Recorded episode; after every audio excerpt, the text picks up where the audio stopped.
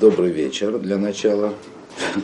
Мы продолжаем книгу Дат Твунудбет. Наконец-то мы перейдем, собственно, как бы к ее содержанию, поскольку до сих пор были, в общем, как бы вопросы такие предварительные. Я напомню, в чем была идея, да, в чем была идея. Первая идея, которую вот мы до сих пор как бы озвучили, изучили. Душа спрашивает у разума, в чем как бы смысл ее жизни, для чего она существует. И разум говорит, что вот она сотворена, обладающей свободой выбора, обладающей свободой выбора, для того, чтобы как бы, исполнить в результате волю Всевышнего, получить бесконечную награду. И здесь Рамхаль сказал такую вещь неожиданную, ну, скажем так, в контексте обычных рассуждений и свободы выбора, что в принципе свобода выбора у человека а, быть не может. Потому что откуда у человека свобода выбора? Он не свободен.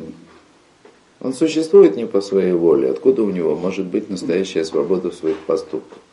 И Рамхаль свел это как бы к тому, он сказал, что в принципе свобода выбора души, свобода выбора человека – она заключается только в том, чтобы захотеть получить от Всевышнего то, что Всевышний хочет дать. Вот просто. Захотеть получить от Всевышнего то, что Всевышний хочет дать. В этом душа может как бы стать, насколько это возможно, равной Всевышнему. Вот. И хотя это как бы явление, оно само по себе очень сложное, оно очень непростое. Вот это вот желание души захотеть получить от Всевышнего то, что он хочет дать. Вот. Но тем не менее, отсюда мы как бы продолжим наши танцы. Да? Вот. И как раз вот тут вот и задает душа вопрос. Амрани Шама. Имкен. Э, Эйна пхера эла левхор левакештов минакодушборуху. То есть получается, по твоим словам, что весь выбор, который есть передо мной, это только попросить у Всевышнего или не просить. Вот. Но смысл в том, что надо попросить. Ошелолева, конечно, или не просить. Умей Ошелоев харбезе, то есть и такой удивительный, да, то есть душа говорит удивленно. Кто же не выберет этого? То есть, что ж мне раньше не сказали? Все дело-то в том, чтобы попросить, так сейчас попросим. Это первый вопрос. А второй? Второй вопрос. Вы от Майньян, коля мицвод, шанимца бэм абхира. А при чем тогда вообще тут все заповеди, да? Про которые Рамхаль неоднократно говорил, что в них, в заповедях есть свобода выбора. То есть, в смысле, так сказать, что свобода выбора человека, она реализуется только тогда, когда у него есть заповедь. Вот у него есть заповедь, у него есть специальное дурное начало, которое против этой заповеди. То есть любая заповедь, она в определенном смысле против человеческой природы и нужно что-то такое с собой сделать, чтобы заповедь исполнить. И, как еще говорит Рамхаль в есть специальная сията дешмая, есть специальная помощь Всевышнего в том, чтобы эту заповедь исполнить. То есть, как бы человек должен захотеть настроиться, исполнить заповедь, и дальше Всевышний ему еще каким-то образом помогать, чтобы заповедь была исполнена.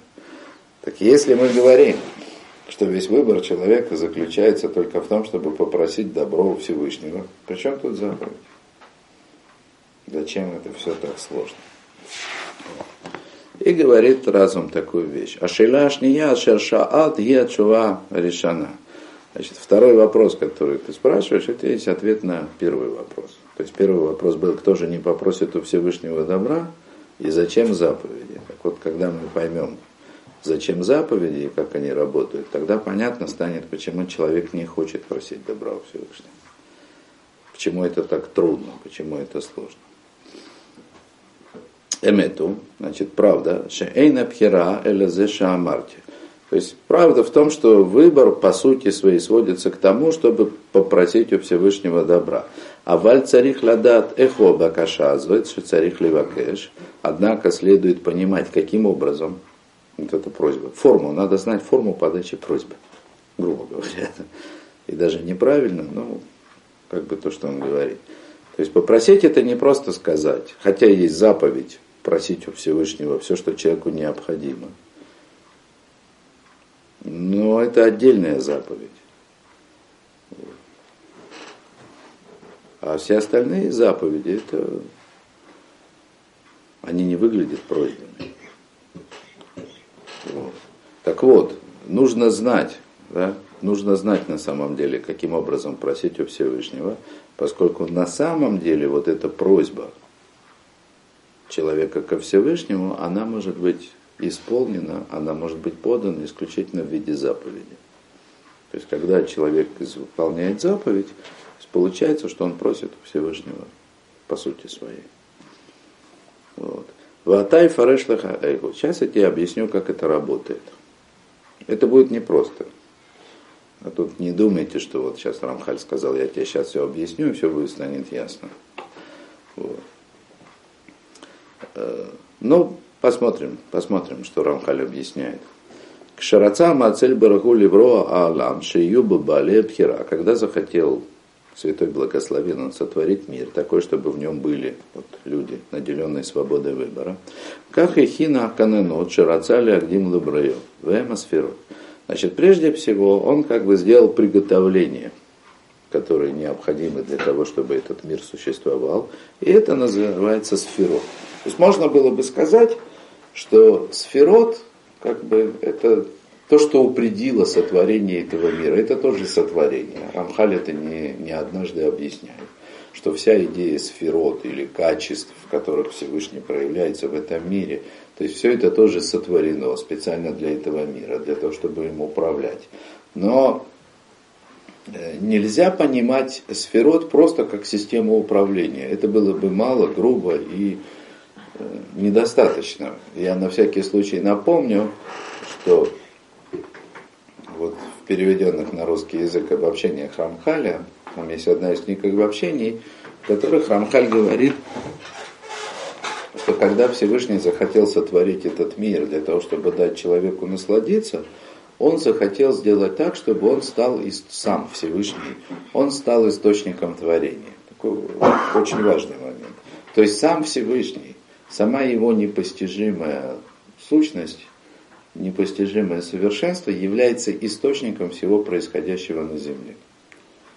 Это важно понять. Потому что теоретически можно было бы представить, как будто бы Всевышний, Всевышний отстранился от этого, ну, то есть в своей непостижимости, да, создал систему, скажем так, отдельную от его непостижимой сущности. Это нетрудно себе представить. Более того, большинство людей живет с такими представлениями о мире. То есть есть где-то Всевышний, если есть, да, нет, так нет, нет разницы. Да? То есть непостижимое совершенство, оно что есть, что нет, с точки зрения обычного нормального человека.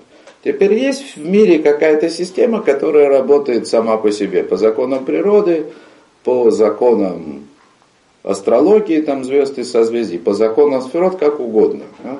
То есть в любом случае человек в своем воображении, в своем как бы представлении о мире, он всегда ищет какой-то потолок, надеется на него, да, то есть где-то вот он хочет как бы закрыть свой мир крышкой, как кастрюлю, да, и вариться в собственном соку, в меру своей как бы фантазии.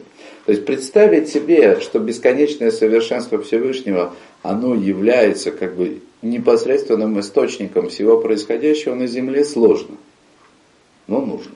Ну, как бы, то есть это нужно понимать, стремиться понять это как можно глубже, и в это нужно верить, как минимум. То есть бесконечное совершенство Всевышнего является источником всего происходящего на Земле. Поэтому, когда Рамхаль в книге «Исследователь и каббалист», тоже переведенный на русский язык, когда он говорит, когда он говорит, э, что э, хахмата каббала, да, то есть изучение каббалы, так сказать, оно требует специального специального изучения, да, то есть это вообще как бы совершенно специальная мудрость, совершенно специальное явление, он говорит, он говорит это такими словами, да, что мы не можем ничего понять из непостижимого совершенства Всевышнего, абсолютно ничего, и все наше как бы изучение, оно сводится к пониманию того, что находится между Всевышним и вот этим вот ограниченным творением, в котором мы находимся. Этим и занимается Каббала, да? то есть так говорит Рамхаль. Да? То есть Каббала занимается как бы объяснением происхождения постижимого из непостижимого, ограниченного из неограниченного. Понятно, что мы не, мы не могли бы этим заниматься вообще, в принципе, если бы не было такой возможности. А возможность такая у нас, откуда она возникает? вот из того, что здесь Рамхали говорит, что прежде чем творить этот мир, когда Всевышний захотел, чтобы мир был сотворен из... Ну, мир был населен обладающими свободой выбора, он создал систему сферот. То есть это, другими словами, и есть то, что между бесконечным и конечным. Вот.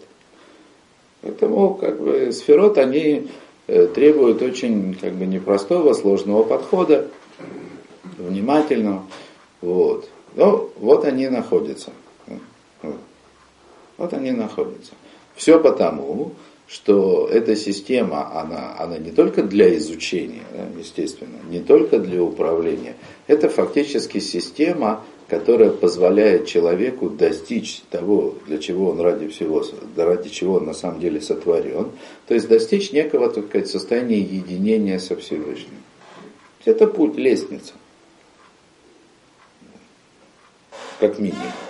Да, так кто для, поэтому для того, чтобы хоть как-то объяснить, каким образом работают заповеди, значит, э, вот Рамхаль должен сказать, что прежде чем, прежде чем, собственно, сотворить этот мир, который сотворенный, да, населенный обладающими свободой выбора, значит, Всевышний сотворил э, сферот – Рамхаль даже не называет это Маарехин, чтобы вы могли сказать систему. Это вот сферот. В Датвунот он говорит, что он сотворил для себя качества, в которых будет открываться. Да? Вы помните, что качества Всевышнего, они не, не являются его собственными характеристиками. А это пути, вот, которыми он решил открываться человеку. О. Кибиот роцели йод поэли фи абхира, Э, Шетагбиль Паулатов ли Паулат Адам. Поскольку, так сказать, раз уж он решил, значит, действовать в соответствии с выбором человека, то есть ограничить свою как бы, э, реакцию на человеческие поступки э, вот таким вот ограничением, да, то есть реагировать в соответствии, как бы, ну, собственно говоря, как бы взял на себя, надел на себя мантию судьи, назовем это так, да, то будет ответить, ну, как бы, относиться к человеку согласно его поступкам. Да, так вот, когда он захотел, чтобы его действия, но ну, здесь Рамхаль говорит даже больше, так биль, чтобы его действия, они были параллельны, они соответствовали действию человека.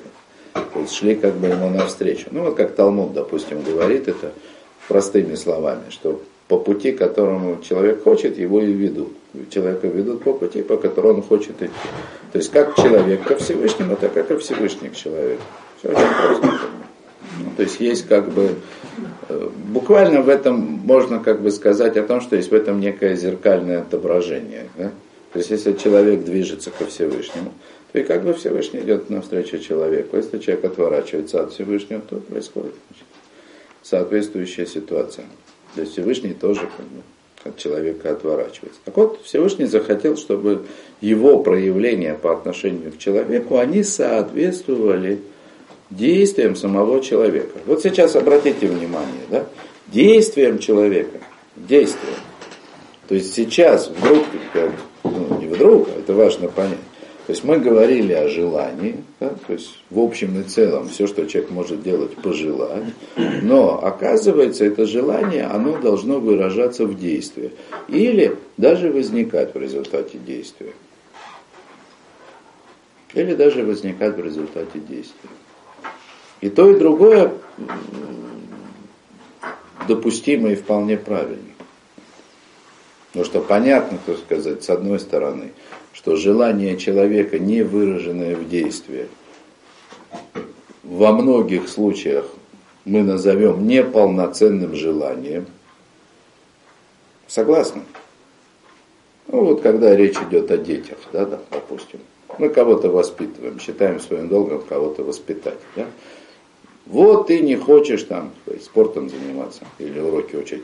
Нет, говорит, я хочу. Должен учить. Вот ты будешь учить, я увижу. Будешь спортом заниматься, я увижу, что ты хочешь. То есть желание, которое не способно выразиться в необходимом для исполнения этого желания действия, во многих случаях мы сами назовем недожеланием, не настоящим желанием. Это одна сторона. А с другой стороны, с другой стороны, мы можем увидеть э, даже как бы мы можем увидеть даже обратную ситуацию, когда действия вызывают желание. То есть человек начинает что-то делать и начинает получать удовольствие от того, что он делает. Конечно, это не ко всему относится. Да? Не во всех случаях человек может полюбить то, что его заставляют делать из-под палки. Но во многих случаях это работает. Вот. Во многих случаях это работает. Вот. Я уж не там, это мы видим в Рамбаме, да? Значит, Рамбам говорит, каким образом исправлять качество, если у человека качество, ну, допустим, он жадный. Да? Человек жадный. Как человек может исправить себя от жадности? Вам говорит, должен склонить себя в другую сторону. Давать бы. И постепенно, как бы он, через силу даже. Да? И у него появится желание? Да, так Рамбам говорит. Ну, если, конечно, он имеет в виду, что он хочет, чтобы у него... Если он имеет в виду, что что он хочет, чтобы у него появилось желание. Как Рамбам говорит. Рамхаль вообще сейчас это все очень-очень фундаментально объяснит, как бы, по сути, заповедь. Это есть даже в Аллахе. Вот есть такая вещь, интересная вещь, я вам расскажу. Киньян. Знаете, что такое киньян? Способ приобретения вещи. Да? То есть Тора относится к частной собственности священно. Да? Имущество человека это вот продолжение его тела. Да? Отбирать что-то, так сказать, лишать чего-то, лишать человека чего-то незаконно, это ужасное преступление. Если совсем всего лишить, так можно приравнять к убийству. Помните историю про Якова? Да? Это, это очень тяжелое преступление. Для того, чтобы человек на самом деле, для того, чтобы человек на самом деле расстался с какой-то вещью, которая должна по каким-то соображениям попасть другому, нужно, чтобы произошло так называемый масса киньян. Масса киньян. То есть нужно сделать. То есть это должно быть совершено какое-то действие, по которому мы видим, что человек с этой вещью расстается. Да? Вот там я скажу, вот, пожалуйста, возьмите мои очки, я вам их дарю. Да? И это не сработает, пока тот, кому я дарю, не сделает вот так. То есть я вижу действие, как человек уже взял их в руки, все, и я согласен с этим, и это сопровождалось словами соответствующим. То есть это вот такое действие. То есть для того, чтобы вещь поменяла владельца, всегда должно что-то произойти, какое-то действие. Но это действие, оно является соответствующим действием только тогда, когда мы можем на основании чего-то сказать, что человек на самом деле делал это осознанно или наблюдал за действием осознанно. То есть наши как бы исследователи, мудрецы последних поколений называют это гмируддат, то есть окончательное решение. И вот есть интересная как бы такая, не то что дискуссия, да, есть варианты объяснений. Значит, мы видим, что чтобы вещь перешла из рук в руки, нужно две. Значит, нужно физическое действие, то, что называется масса, киньян. И нужно осознание человека, что он с этой вещью расстается. Гмируддат. Теперь, как они соотносятся между собой?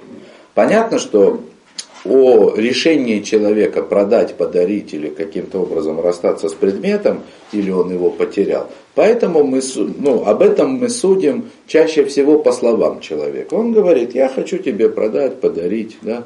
Или бывают ситуации, когда это, допустим, потеря. Да? Вот. Мы судим это просто по ситуации. Плыл человек на пароходе, уронил, значит, кошелек за борт этого парохода, ну все, да. Пошел пить. Значит, этот кошелек, он уже ничей, да, еще даже не долетев, да, еще даже не долетев до воды, тем более не достигнув дна моря, он уже ничей, да. Если сейчас кто-то вытащит руку из иллюминатора и схватит его на лету, это уже его добыча, да, то есть это все. Человек отчаялся. О, э, неважно. Так вот, как бы во, все это, во всем многообразии этих ситуаций Значит, э, наши законоучителя, так сказать, они пытаются найти соотношение. Да? Одни говорят, что это две необходимые вещи. Нужно решение, то есть некое, так сказать, осознанное решение, которое человек принимает сознательно, и нужно обязательно какое-то действие. То есть как бы две вещи. Да? Вот. И есть э, известная точка зрения Хазаныша, Хазаныш, да, то есть это вот из последних поколений, поэтому его мнение нам особенно ценно, потому что чем ближе как бы к нам, тем более подробно объясняют. Значит, Хазаныш считает таким образом, что, ну так принято считать во всяком случае, да, так принято считать, что вот это действие, которое совершается на глазах человека, оно является доказательством того, что его решение принято окончательно. То есть, в принципе, нам-то нужно решение. Но без соответствующего действия физического какого-то изменения в мире, которое на глазах человека происходит, мы не можем быть уверенным в том, что его решение окончательно. Понятная идея. Да? То есть то, что человек говорит, только говорит – если действия не происходит, это в большинстве случаев оказывается недостаточно. Но, значит, есть два или три места, где Хазаниш говорит об этих вещах. И в одном месте он приводит э, цитату от имени своего папы. Я слышал вот таким образом, он приводит от своего папы. Известно, что папа Хазаниша не был таким известным, как Хазаниш, но судя по тому, что Хазаниш сам пишет, ну, он был очень-очень большой мудрец. Так вот, от имени папы Хазаниш пишет как бы такую вещь. Так, так слышно из его слов, что вот это Маасе Киньян, действие, которое необходимо для передачи вещи из рук в руки, по Эльгмеру дат, оно завершает решение человека этой вещи избавиться. То есть не то, что оно является доказательством, что человек решил. Человек не решил до конца, пока не совершил необходимое для этого действия. То есть для того, чтобы изменить что-то в своем сознании по-настоящему, человек должен совершить действие. Без того, что он совершает действие, нет, нет настоящего осознания. Вот, вот сюда нас и как бы приглашает, вот в эту область нас приглашает Рамхаль, когда, начав с того, что человек должен захотеть попросить нечто от Всевышнего, да, вдруг он говорит, что Всевышний это все построил таким образом, что он будет действовать в ответ на действие человека. Просьба превратилась в действие. И в данном случае, конечно же, не может идти речь ни о каких доказательствах. Всевышнему не нужны доказательства. Он знает да, все мысли в сердце, и в глубине души он все знает. Он все прекрасно знает. Значит, очевидно, что бездействие, да, никакое человеческое, ну, большинство человеческих желаний, называем, назовем это так, без какого-то действия, которое этому желанию должно соответствовать, таковым не является. Как минимум, мы начнем с этого. По крайней мере, в тех вещах, в которых можно говорить о желаниях, то есть о том, что человек осознает, как бы вообще, что, что он собой представляет. Да, так вот. Так вот, когда Всевышний захотел да, действовать согласно свободе выбора, которую он решил дать человеку, да, значит, он решил как бы совершать да, свои действия по отношению к человеку в соответствии с тем, что человек будет совершать согласно своему выбору, в соответствии со своим выбором. Не слишком запутанно? Все понятно. Да? То есть человек должен совершать действия. Везеуньян меда кенегит меда. И это на самом деле как бы глубинный смысл известного выражения мера за меру. В смысле, что человек, Всевышний относится к человеку, точнее не относится, а проявляется по отношению к человеку в действиях да, каких-то, значит, соответственно, как тому, как человек проявляет себя в своих действиях, которые связаны со свободой выбора. Есть такое слово очень сложное для перевода, и Рамхалим очень много пользуется, метнаек. Метнаек. Сегодня итнаагут это вот когда дети в школе или в детском саде, итнаагут, поведение, то есть как ведет себя. Но от этого же корня, ну чтобы вам легче было да, понять все разнообразие, да, водитель, нагак, маньик, правитель, да, Иднаагут, да, это управление, ну, иднаагут это как бы управление как бы вроде бы собой, да, вот. Это возвратный глагол. Ну, точнее, такая форма глагола, которая употребляется чаще всего именно в возвратном, хотя это не прямо-таки стопроцентно. Да. Но корень этого глагола, да, это лингок. Ну, в смысле, нагига, ногек, то есть управлять чем-либо. Да? Вот. Это вот такой, вот, вот есть такой глагол на лашон койдыше, и я, честно говоря, я не знаю адекватного перевода. Вот когда Рамхаль говорит, что Акудашборуху миднагек адам, то есть ведет себя определенным образом по отношению к человеку, конечно, здесь ведет себя, это, ну, это плохой перевод. Проявляет себя.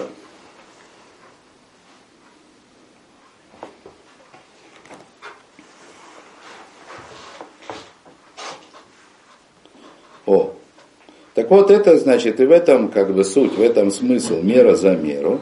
Вейкбиль и пеулот, но гиткель и пеулот, шевшар адам лифоль. Так вот, как бы Всевышний привел в соответствие всякого вида действия свои по отношению к человеку, он их привел в полное соответствие ко всем видам действий, которые может совершать и человек. Ашер клалут куламу и несар сферот. Значит, а в общем и целом, ну то есть вся совокупность вот этих возможных проявлений Всевышнего по отношению к человеку или проявлений человека по отношению к Всевышнему, значит, все вместе это, то есть в общем и целом, это составляет комплекс 10 сферот. Да? Они там делятся между собой разными способами, там, в общем, это такая, так сказать, если пытаться изобразить всю эту схему, хотя она не изображаемая, да, ни в каком, ни в двухмерном, ни в трехмерном виде, да, но даже если пытаться ее изображать самым схематичным образом, то получится очень сложно, да, потому что очень много всего. Это как бы отдельная тема, может быть, мы ее сегодня затронем тоже. Вот. То есть сферот, да, то есть они являются как бы посредником, и в определенном смысле система сферот – она как бы, это как бы, да, то есть очень ограниченная ответственность, говорю, как бы, она несет в себе, и вот, вот она содержит зеркало такое, да, в котором, так сказать, действия человека вызывают как бы вот соответствующие действия, соответствующие проявления Всевышнего по отношению к нему. Но вы уже встречались с понятием зеркала, да? Помните, когда мы говорили о пророчестве, я объяснял, что пророчество работает в определенном смысле как зеркало, которое... Но там другое было, другая идея была связанная с зеркалом. Там это зеркало как бы отражало неотразимое, да? В смысле, как прибор ночного видения, как, да? Что как э, то, что, так сказать, без зеркала невозможно увидеть, в зеркале что-то получает определенного рода отображение. Да, но это отображение, оно правильное. Да? Это вот такое про преобразование невидимого в видимого, ну, то есть как бы бесконечного, как бы в конечное. Да? Вот. И в принципе вот эта вот идея зеркала, она присутствует в, в том, как относится человек ко Всевышнему, в смысле, как он отвечает на свободу выбора. На свободу выбора. Вот. Это, ну, это непростое как бы отражение, да? оно несколько, несколько более сложное. Вот. В принципе, человеческое сознание, оно тоже работает как зеркало. Ну, недаром мы говорим, что что сознание делает, это же все говорят, философы, да? Что делает человеческое сознание? Отображает этот вот эта способность к отображению мира человеческим сознанием, она ведь тоже как бы не, не просто так. Да? Ведь мы считаем, что человеческое сознание отображает мир адекватно, с большей или меньшей степенью адекватности, там, в зависимости о чем мы говорим. Но в общем и целом мы живем исходя из того, что наше сознание, оно мир отображает адекватно. Вот эта вот адекватность отображения процессов, происходящих там, в мире или внешнего мира человеческих сознанием, это тоже, это тоже не само получилось. Это не случайное такое вот. Так. Да, так вот, в общем и целом, как бы, да, все это вот, в общем и целом, это все называется 10 сферот, да. У Беймет Иньян Сферот Амок Варох Меот. И на самом деле, как бы вообще вот эта вот тема, вот это явление сферот, Это очень длинная тема, и она очень глубокая. И это действительно как бы э, это море целое огромное. Да? В Даатванот Рамхаль сказал, мы тут будем сейчас плыть по морю, а в общем-то получилась книга Даатванот, она довольно короткая по сравнению со всем тем, что, что только Рыбхайм Витель записал у Таризеля по поводу сферот, я уж не говорю про все другие книги. Да?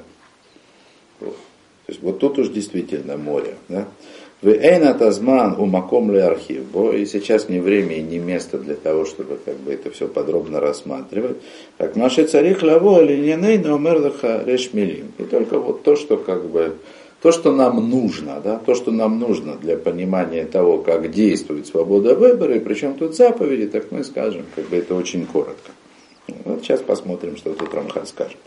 Ди, ди, шиколь маши у нишамау бегув, бен бекох, бен бефоль, бен бейцира, бен бенишамот, беколь пеулот шемихоль лефоль, а коль ухан бесферот элу. Так прежде всего, знай, что все, что есть в душе, и все, что есть в теле, все, что в потенциале, и все, что реализовано, то есть все, что есть у нас сейчас, то, что мы можем пощупать и увидеть, и даже, не то, даже то, что не можем пощупать, но оно уже есть. Вот.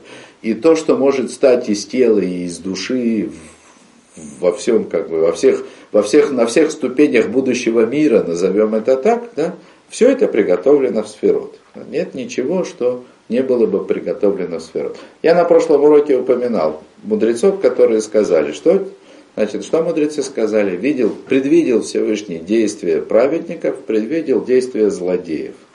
Что значит предвидел? Предвидел все, что человек захочет сделать. И для реализации всего, чтобы человек не захотел сделать, уже готовы пути.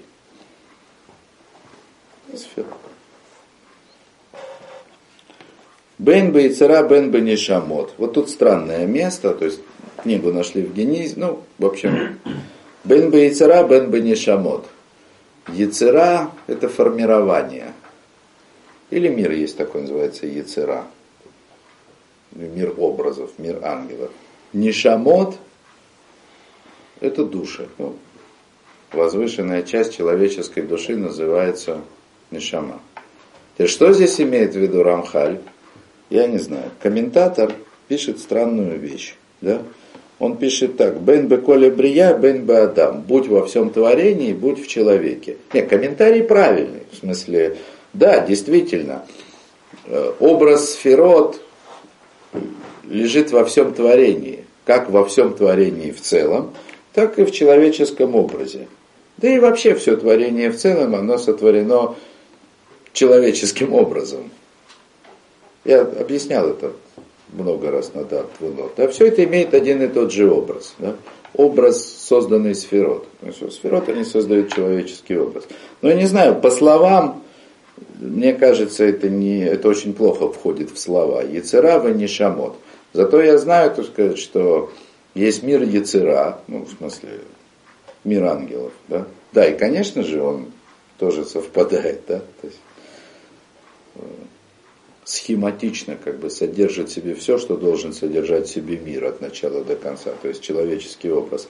И есть еще мир Брия, который по-другому называется еще Ламан и Шамот, мир душ. Тоже так. Тахлис, где бы не было, да, значит, да, у быколь пиулочу яхолли фоль. И во всех действиях, которые человек может совершить. Да? Аколь ухан без сферота элю. То есть все лежит в сферот. То есть вообще вся возможность человека выбирать, действовать, думать, э, все, да? все, так сказать, лежит вот, вот в этих десяти сферот, которые сами структурированы, до бесконечности они структурированы, да? И между ними бесконечное количество связей. Вот, и мы знаем из них только там какие-то самые основные, которые как бы вот они проявляются в, в очень конкретных вещах. Там, допустим, что-то мы можем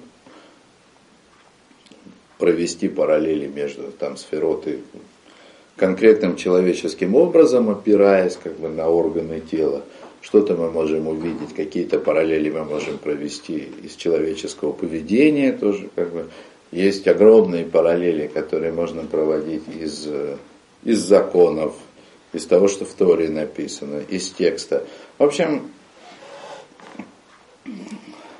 все это в определенном смысле можно рассматривать как огромную матрешку, да, в которой как бы вкладывается огромное количество вариантов этой же самой матрешки, которая несет в себе одну и ту же идею, одну и ту же схему, и она проявляется совершенно разными образами. Да. Нам достаточно взять как бы несколько крайних точек, да, вот, допустим, человеческое тело и душа человека, они полностью параллельны друг другу, полностью.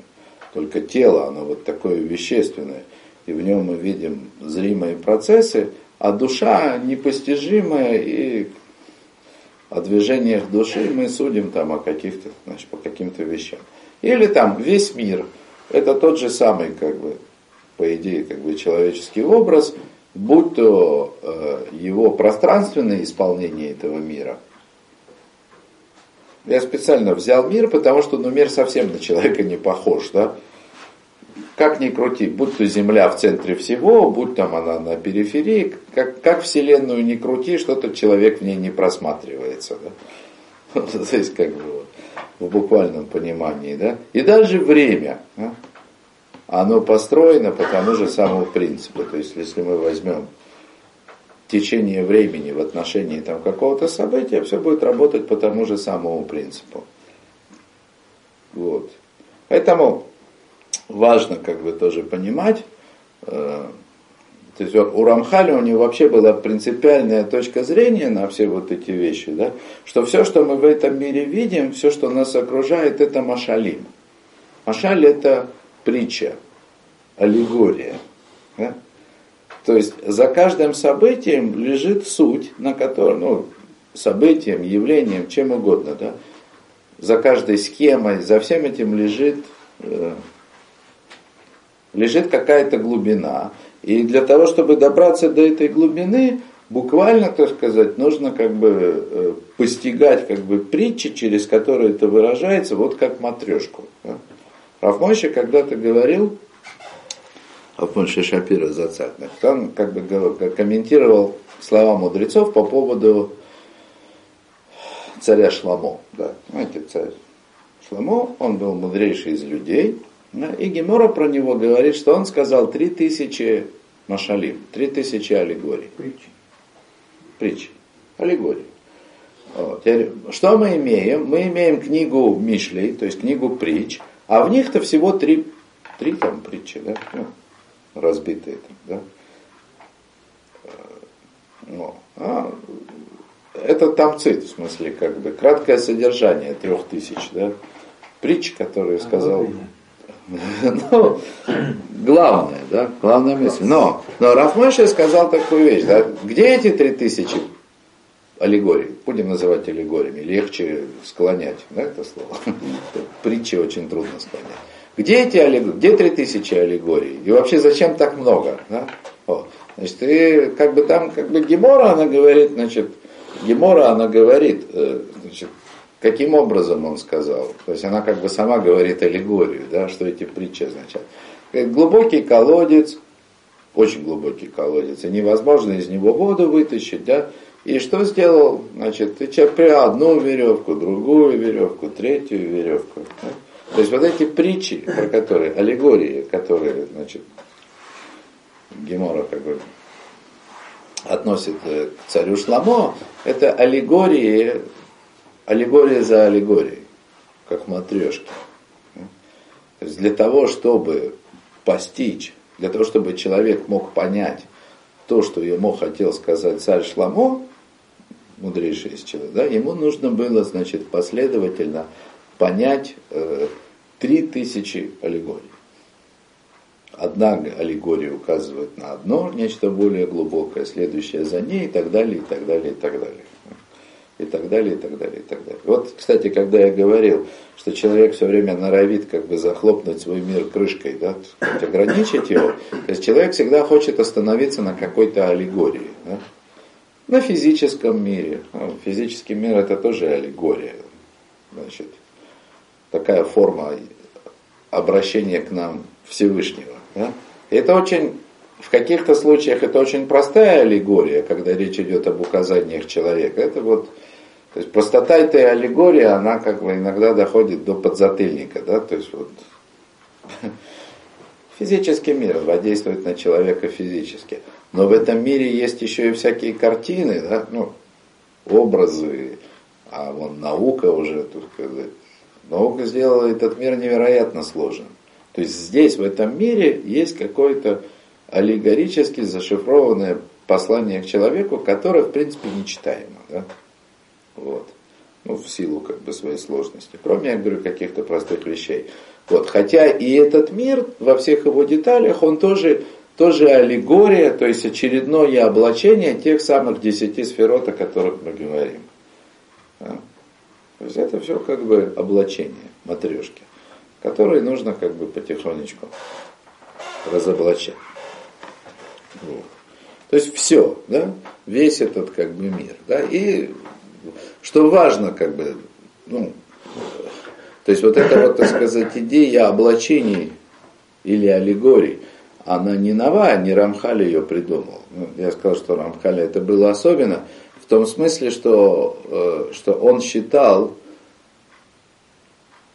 что человек, который понимает, ну хотя бы до какого-то уровня, например, на котором Рамхаль понимал, да, он может говорить свои аллегории.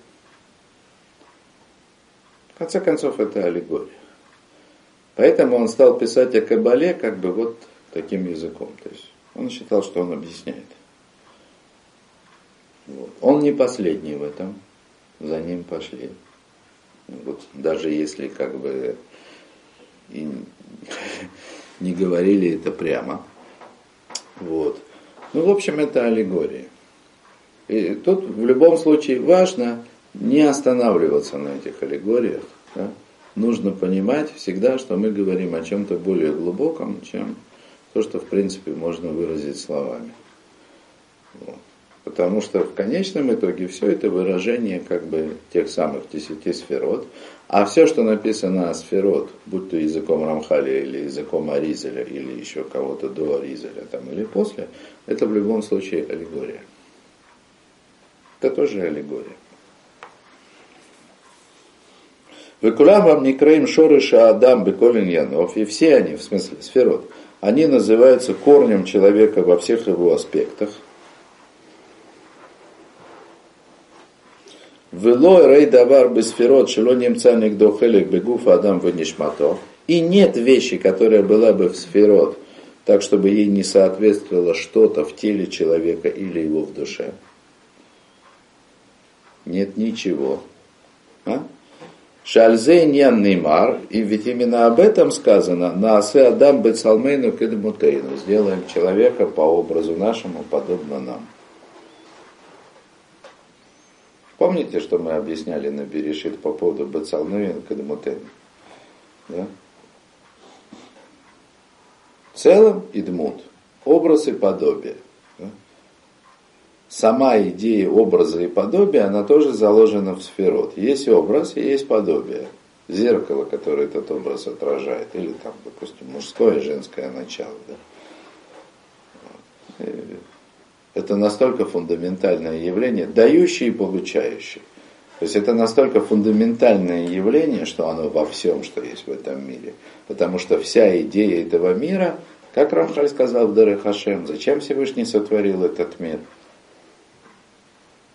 Лейтив лезулато, дать кому-то кроме него. Да? То есть можно сказать, что основополагающая идея центральное как бы, место замысла да, сотворения этого мира, создание вот этой пары, дающей и получающей. Да, и это во всем. И это во всем. Собственно, об этом Рамхали говорит, что есть Всевышний, который сотворил человека, и человек по замыслу Всевышнего, он для того, чтобы этот замысел осуществился во всей своей полноте быстро и безболезненно, человек должен вести себя соответствующим образом. То есть есть отношения, да? То есть этот мир, он сотворен для отношений. Эти отношения, они должны быть.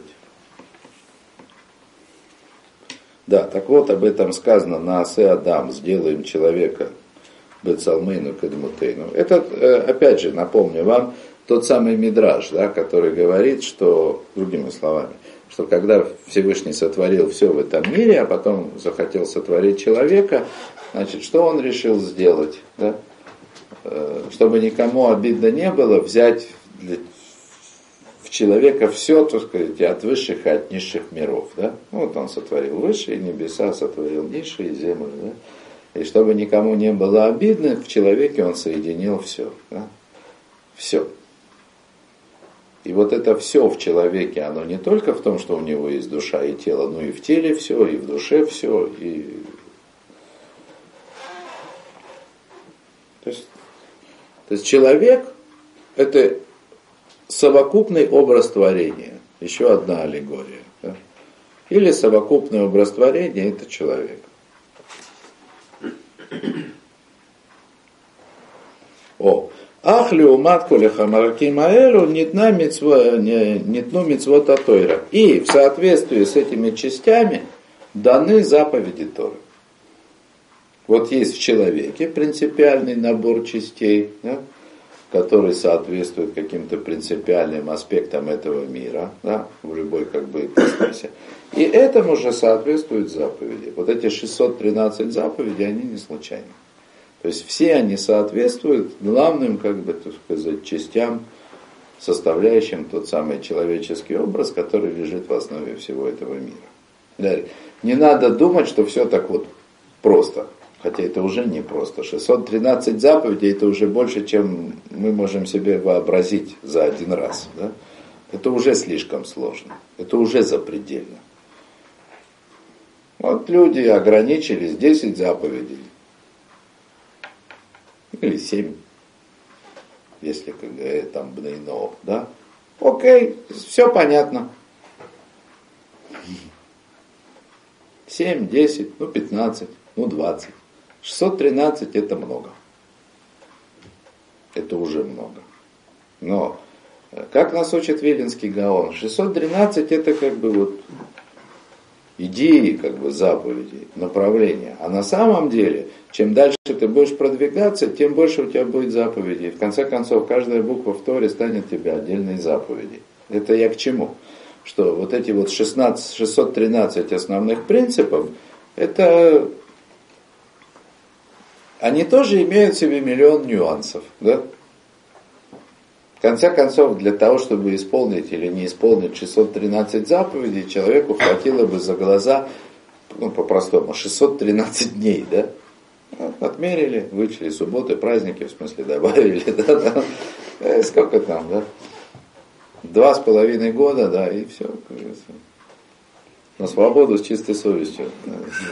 Сделал, не сделал, неважно.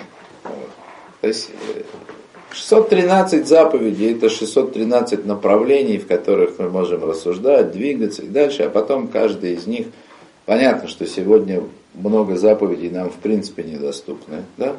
Ну, это потому что время такое, души наши не первый раз здесь, да, то есть уже как бы много чего в этом мире в общем и целом исправлено.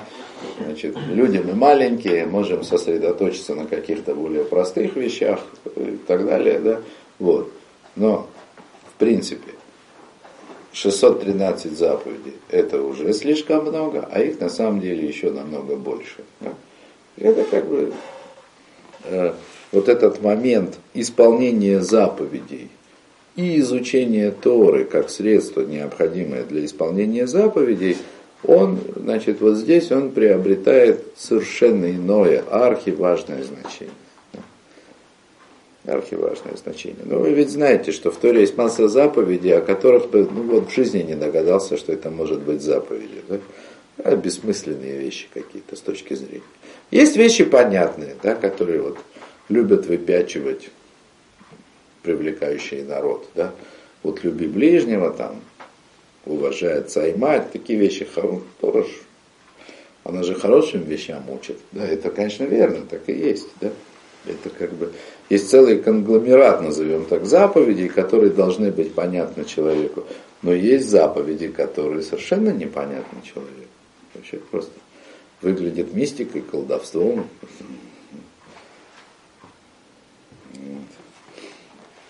Причем мудрецы говорят, что вот Шлома он не понял заповедь красной коровы. Не понял. А остальные понял, да?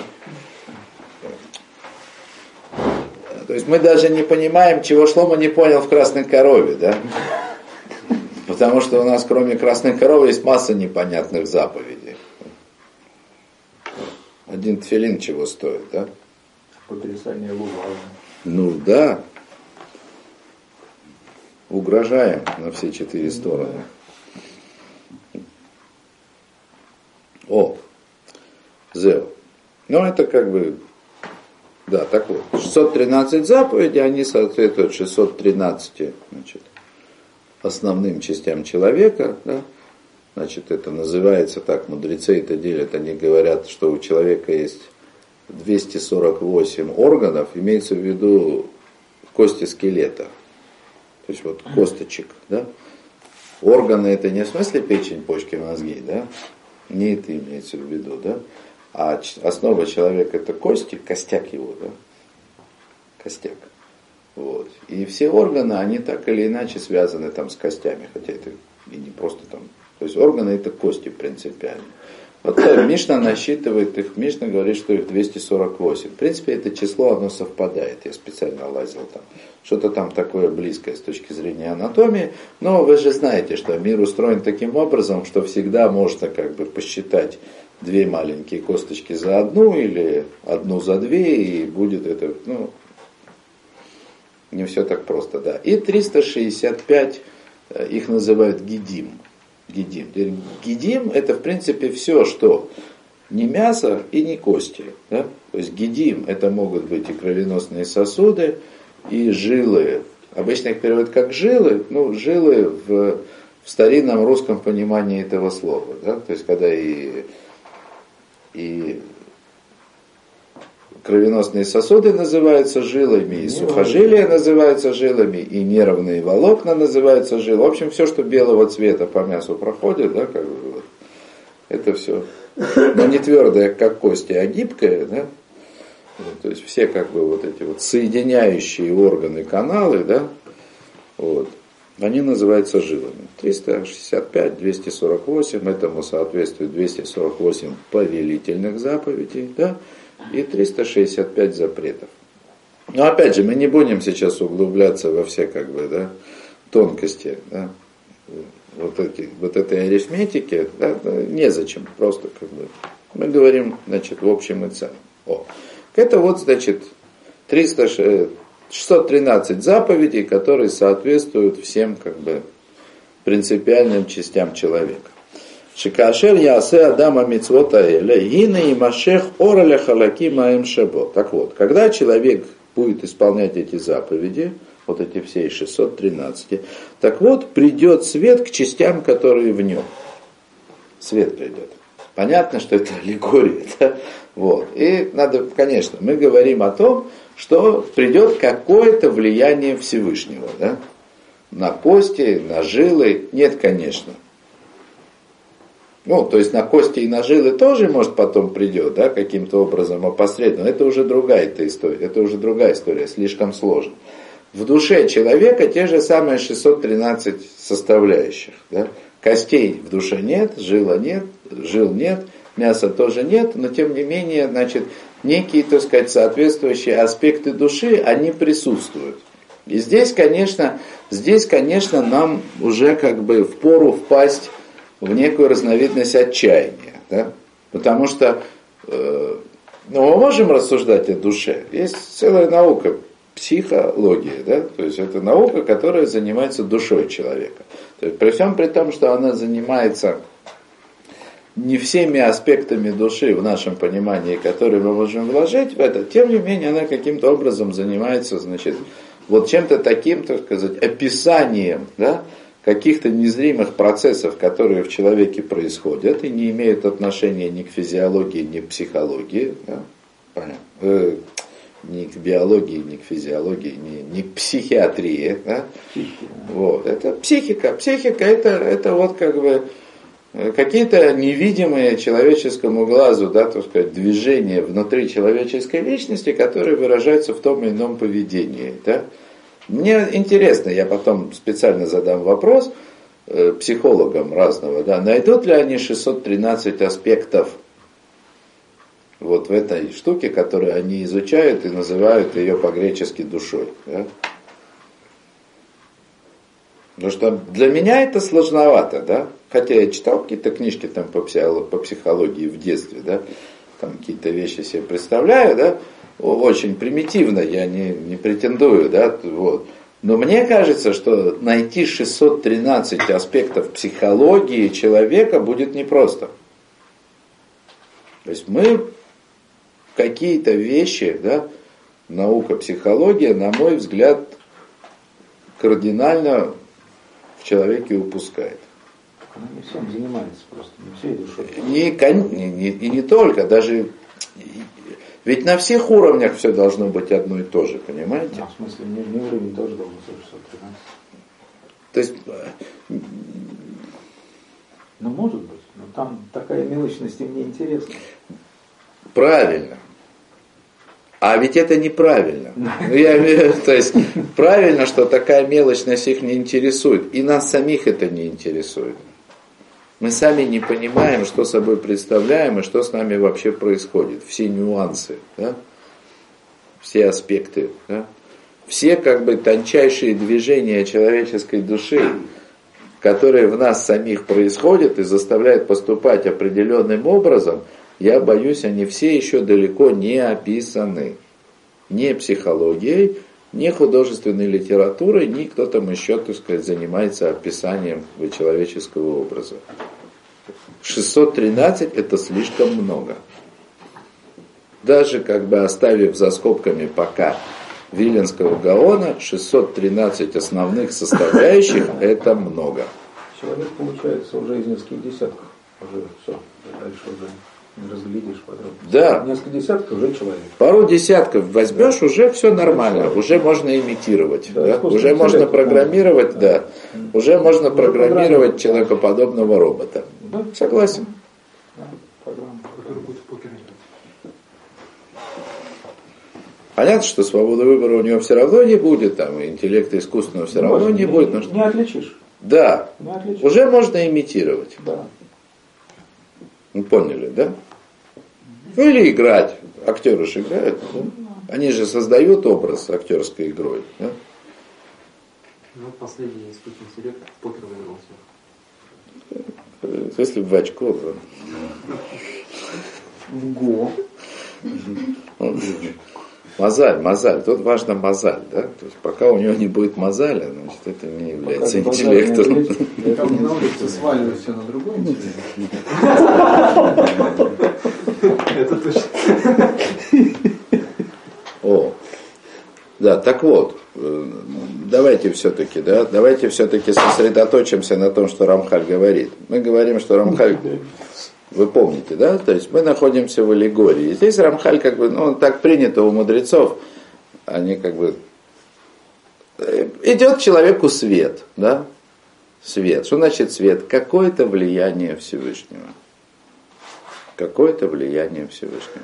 И речь идет не о том, что это влияние придет извне в виде награды буквально из-за исполнения заповеди. Он не об этом говорит. Да? Он говорит о сущности самого аспекта человеческой души, который был задействован в исполнении этой заповеди. Ну вот я простой пример приведу, да? О чем мы говорили. Да? То есть человек дал другому, там, помог в трудный момент, был он жадный, да? был он злобный, помог другому в какой-то момент, почувствовал приятно, увидел реакцию от человека, да? и ему самому стало на душе тепло. Вот этот свет пришел к нему от того, что он сделал. Этот свет, он приходит от Всевышнего. Не от зеркала, не от другого человека. То есть вот это вот изменение как бы какого-то нюанса внутренней природе человека, это вот есть свет, который приходит от Всевышнего. Человек становится другим. другим. В Если обратите внимание, да, Твунот там как-нибудь, когда будете, да, то есть Рамхаль, помните, он выделяет из десяти сферот, не называет сферот, да, но он там говорит о системе как бы управления, то есть о том, что влияет. И он называет это корнем получающих. Корень, что такое корень получающих? Одно из десяти, из десяти сферот, одно из качеств Всевышнего, это есть корень получающих. И что представляет собой получающий, кто он такой? Злодей или праведник, добрый ли человек, злой, это зависит от того, что у него в корне происходит. Да? Будь желание Всевышнего, мы бы все были праведниками сразу, окончательно и бесповоротно. Святыми людьми. Единственная проблема, в этом бы не было никакой нашей заслуги.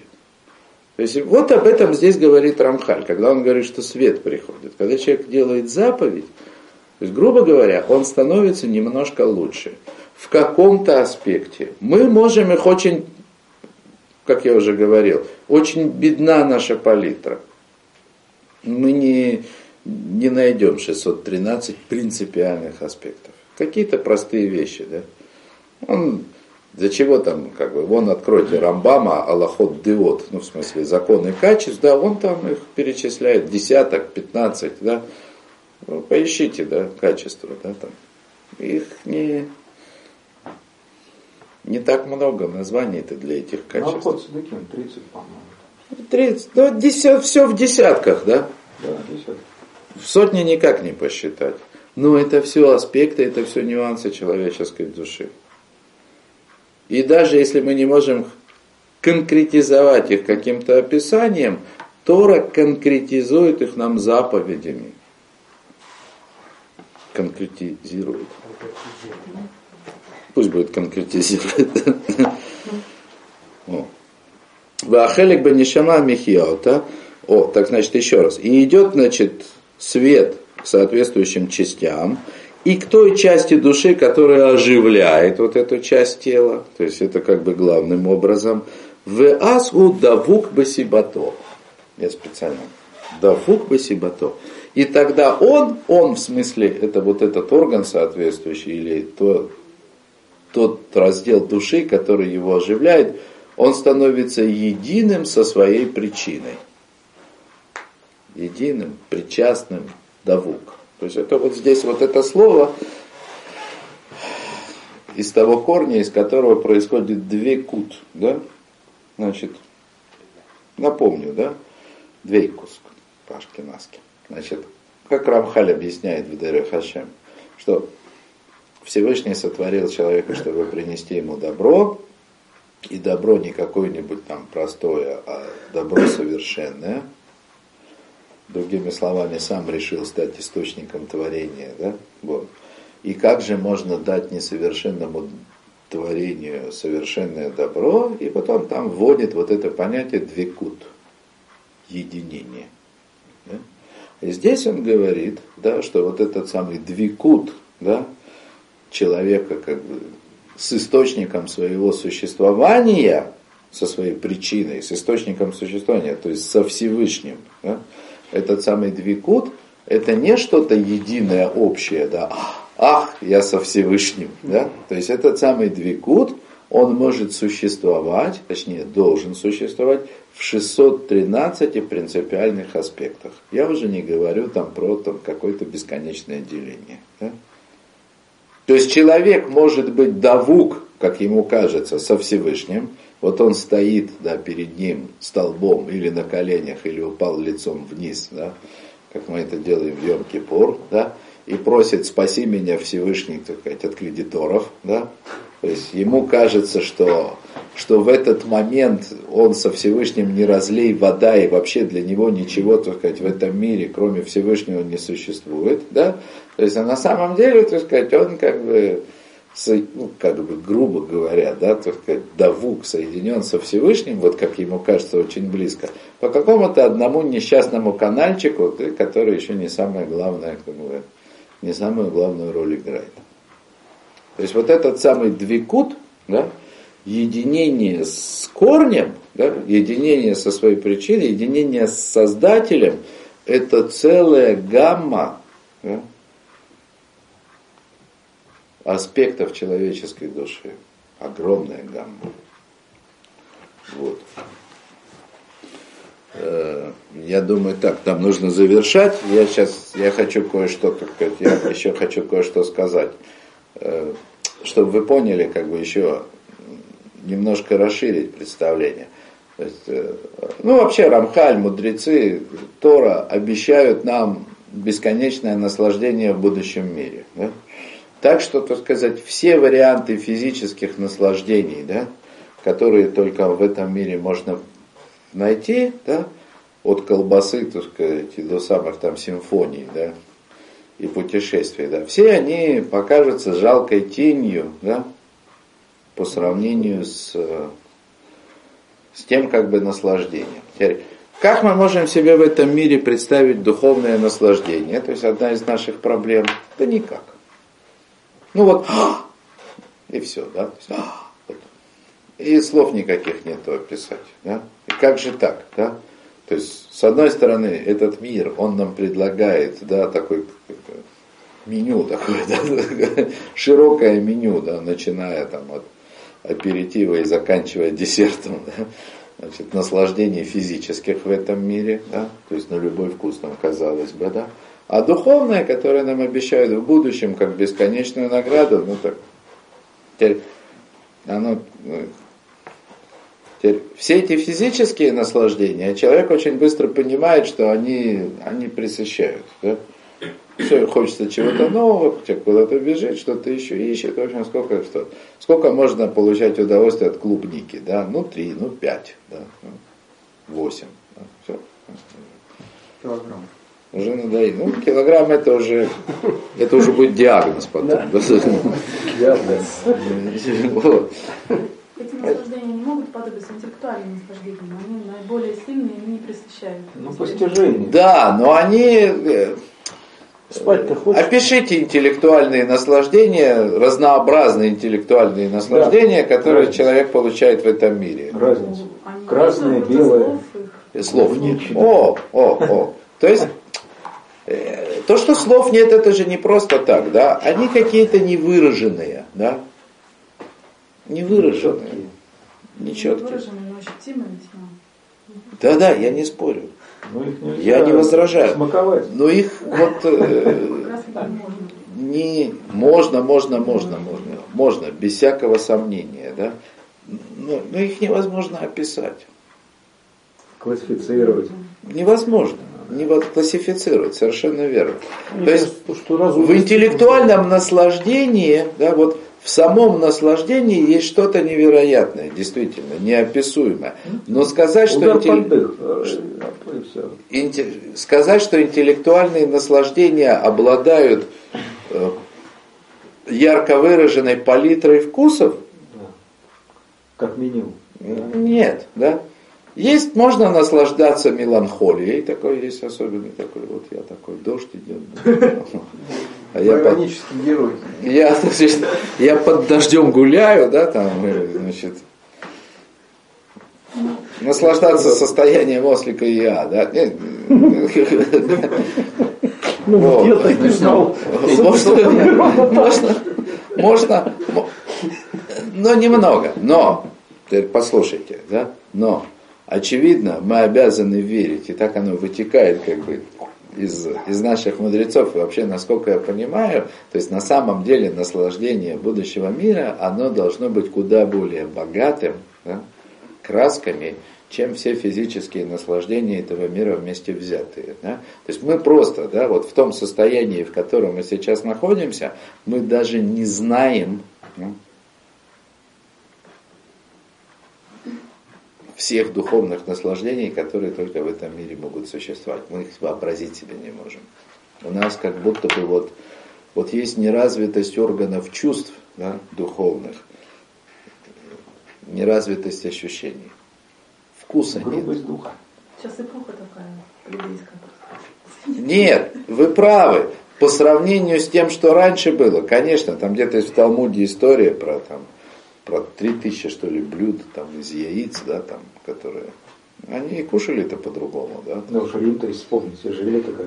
Вот, то есть, э, э, неважно, но да, даже если найти самое эстетическое, самое гедонистическое поколение, которое отличало все 3000 сортов сыров да, на вкус, да, и знало, что с чем есть и когда, да, то есть когда какое подходит, Какой вилкой. Даже если, даже если представить себе вот такое вот богатство вкуса, все равно оно будет бедным по сравнению с теми как бы духовными наслаждениями, которые ждут человека в будущем мире. Так да. духовные наслаждения, они принимаются телом. Те- э, смотрите, по Рамхалю Человек. это должно быть тело и душа вместе Человек. взяты. Но э, в душе должен быть соответствующий орган. Душе. Ну, неважно. Душа. Душа. Это да. Нет. Должно быть явно. Еще раз, да, то есть обратите внимание, да, то есть э, вот сегодняшние телесные наслаждения, как бы, тоже наслаждается душа ведь. Только что душа наслаждается через очень грубый телесный фильтр. С одной стороны, этот телесный фильтр, он очень грубый, но с другой стороны, он дает невиданное разнообразие. И там, где, значит, наслаждение духовное, в смысле не, не связанное с органами чувств, там вот эта вот палитра разнообразия, она почему-то теряется и затушевывается. А этого не должно быть. Вы поняли? То есть, когда Рамхаль говорит, что у человека есть 613 основных, так сказать, органов, да, в душе, в смысле, да, которые управляют, как бы, как, оживляют соответствующие органы тела, это значит, что у человека есть 613 да, каналов наслаждения единения со Всевышним. Плюс сочетание бесконечное. Ну да, да, да, да, да. То есть, естественно, значит, все нюансы и все аспекты. да. То есть, как бы фактически в том состоянии, в котором мы сейчас здесь живем, они у нас Атрофировано. Не работают. Не атрофированы, а не работают. Не работают. Понятная идея? Вот. Они не работают. Можем ли мы их настроить? Так вот об этом же речь и идет. Да? Я Заповеди. Мы про заповеди говорим. Заповеди.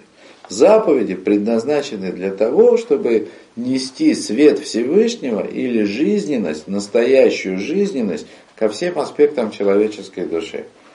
О большинстве из которых, о существовании большинства из которых мы даже еще и не подозреваем. Понятная идея? То, я на этом сегодня закончу, вашего позволения. Завтра, давайте завтра в 7 часов в этот шарок муль, да?